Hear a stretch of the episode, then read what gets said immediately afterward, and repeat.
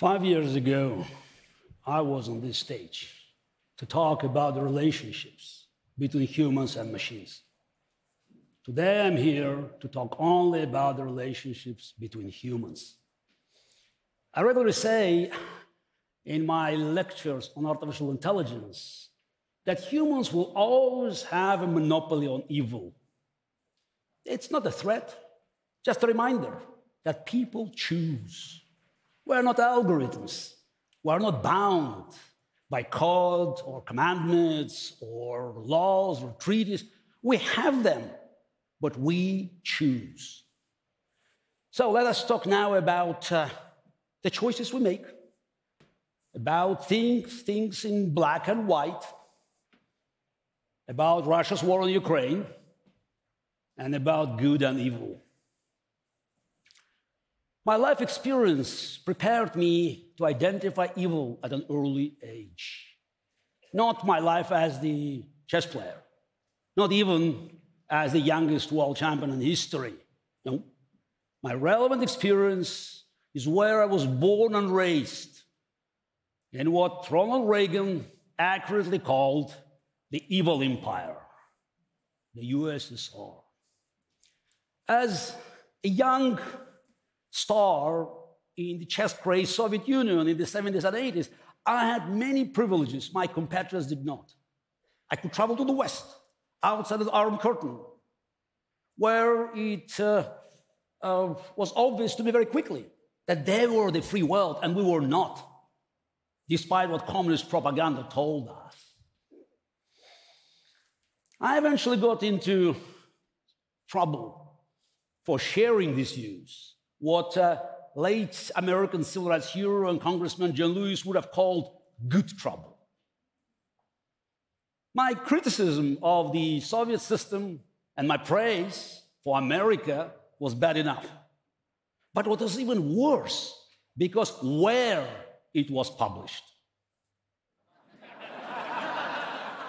um, my comments were almost as of a scandal as uh, Soviet movie star Natalia Negoda's uh, nude photos in Playboy in the same year.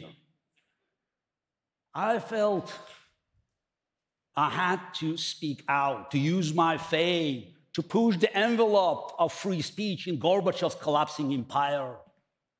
The next year, in October 1990, in my World Championship match against Anatoly Karpov in New York City, I refused to play under Soviet hammer and sickle and demanded to play on the Russian flag.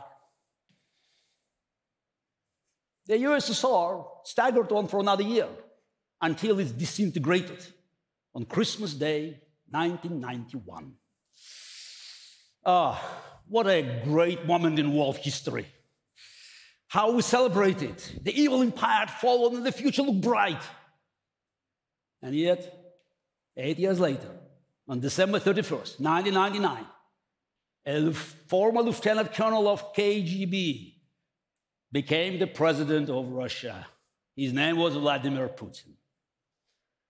How this happened is a long, painful story. And in fact, I wrote a book about it in 2015 called Winter is Coming. Mm, not an original title, I have to admit. but uh, I, um, I'm a fan of Game of Thrones. And also, I felt it was appropriate because it was a warning. The subtitle was more important. Why Vladimir Putin and the enemies of the free world must be stopped. The publisher, by the way, didn't like it. Uh, enemies, uh, uh, it's too harsh, sounded like Cold War. Absolutely, I said, Cold War, because winter is coming. okay, well, here we are, seven years later. And if I wrote a sequel, it would be called Winter is Here. And the subtitle would be I bleeping told you so. Actually, my first article warning was published in the Wall Street Journal January 4, 2001. I saw evil because I heard evil. Putin was telling us what he was. All we had to do was listen. When Putin said that there was no such thing as a former KGB agent, I knew Russia's fragile democracy was in danger. When Putin said that the collapse of the Soviet Union was the greatest geopolitical catastrophe of the 20th century, I knew Russia's newly independent neighbors were at risk. And when Putin talked at Munich Security Conference in 2007 about a return to spheres of influence, I knew he was ready to launch his plan. It was the language from Molotov-Ribbentrop Pact 1939, the language Hitler and Stalin used to divide Europe. And a year later, in 2008, Putin invaded the Republic of Georgia, 2014, Ukraine. It's a paradox, isn't it? Dictators lie about everything they have done, but often they tell us exactly what they're going to do. Just listen. Anyone who is surprised at Putin's war crimes in Ukraine must not be aware about his uh, long record, beginning with the Second Chechen War in Grozny more than two decades ago. Vladimir Putin has been a war criminal from the start. So in 2005, still being ranked number one, I um, retired from professional chess to form a pro democracy, anti Putin movement in Russia. As you could see, it didn't go so well. but it was not about winning or losing. I knew it was my moral duty, in keeping with the slogan of Soviet dissidents do what you must, and so be it. Ah, my friends and critics both kept telling me, Garry, you are a chess player, you're not a politician uh, this is not chess. You see everything in black and white. Politics are gray. You have to compromise. Really. Those who peacefully marched with me for free Russia are either in exile like me, or in jail like Alexei Navalny, or even murdered like Boris Nemtsov. Compromise?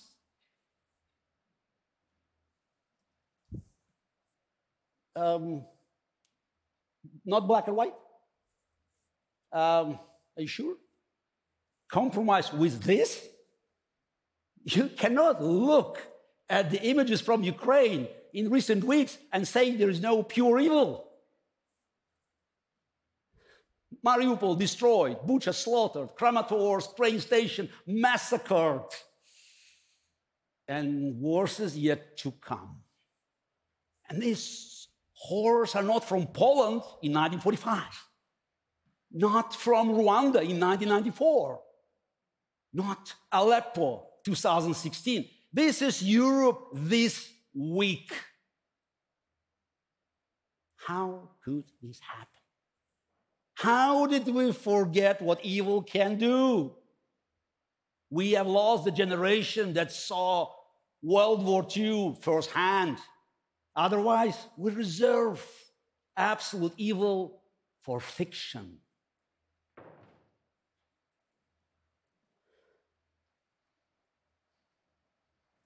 In fables, they believe in true evil. Good is harder to define. There is no pure good. If anyone says they know what pure good is, it's probably evil.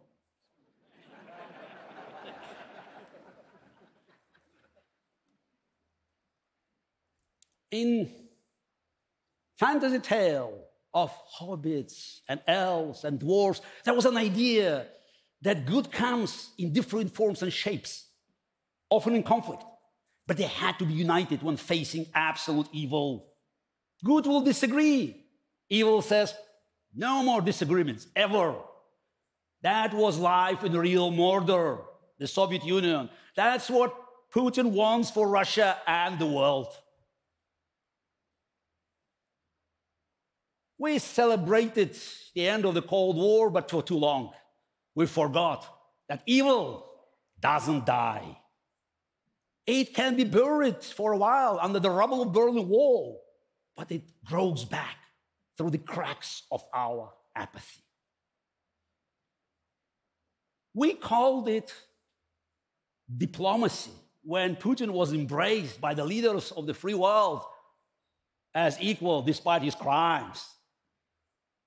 We called it engagement when we bought trillions of dollars in Russian oil and gas, money that built Putin's police state and his war machine.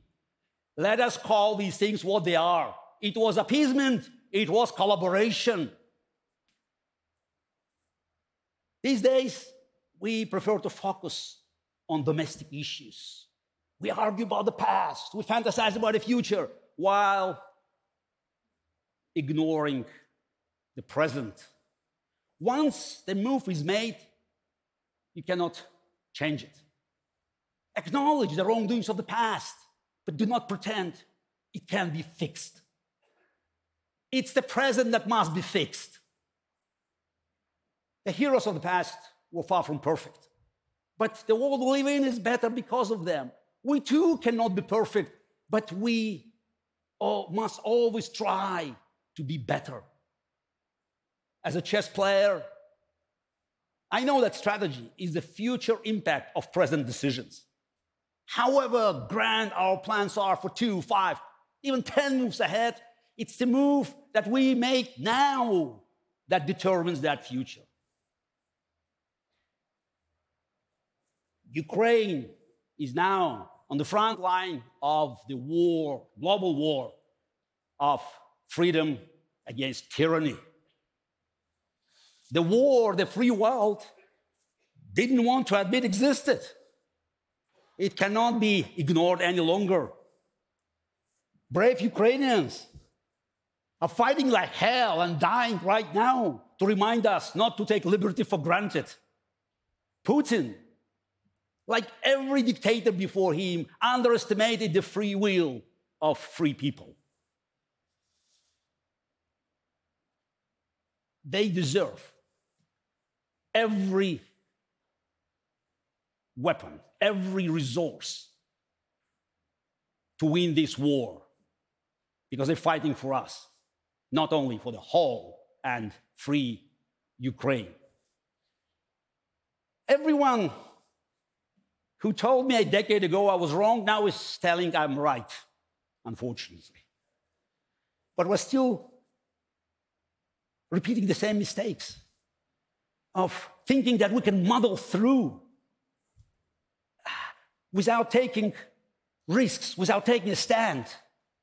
The price of stopping a dictator always goes up with every delay, every hesitation. Meeting evil halfway it's still a victory for evil. Evil tempts us with our weakness, with our desire for comfort, being comfortable, caution, cautious, uh, rational, civilized. What kind of civilization we are fighting for if we allow war crimes and genocide again? What kind of world we, are we living for our children and grandchildren if we only talk of the past and the future while ignoring murder and misery in the present? This is not chess. This is not a battle between opposite colors, but of opposite values freedom, life, and love versus tyranny, death, and hatred. This is not chess. But sometimes things are black and white. Sometimes you have to fight for what you believe, or you lose it. This is not chess. There are no draws, no compromises in our battle with true evil. It's win or lose. And so we must fight. And so we must win. Slava Ukraini! Glory to Ukraine! Glory to freedom! Thank you.